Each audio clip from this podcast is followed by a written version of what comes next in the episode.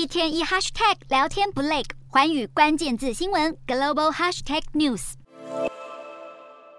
俄罗斯总统普丁出席十二号在莫斯科举行的俄罗斯能源周会议，将全球能源危机和北溪天然气管线爆炸的责任全部推给西方国家。普京怪罪西方国家打乱市场机制，导致能源价格飙涨，讥讽欧洲错误的能源政策，让欧洲民众活回中世纪。普丁表示，俄罗斯随时准备透过北溪二号管线未受损的部分来供应天然气给欧洲，价格还会比目前国际市场和美国提供的便宜三到四倍，前提是欧盟国家不能对俄国能源设置价格上限。欧盟半数以上的成员国都已经对俄国能源设置价格上限。美国财政部官员日前也透露，各国代表近期内将开会商讨对俄罗斯石油设置具体的价格上限。但普丁深知能源是欧盟的罩门，在寒冬即将来临之际大打能源牌，企图分化欧洲，破坏西方国家的制裁力道。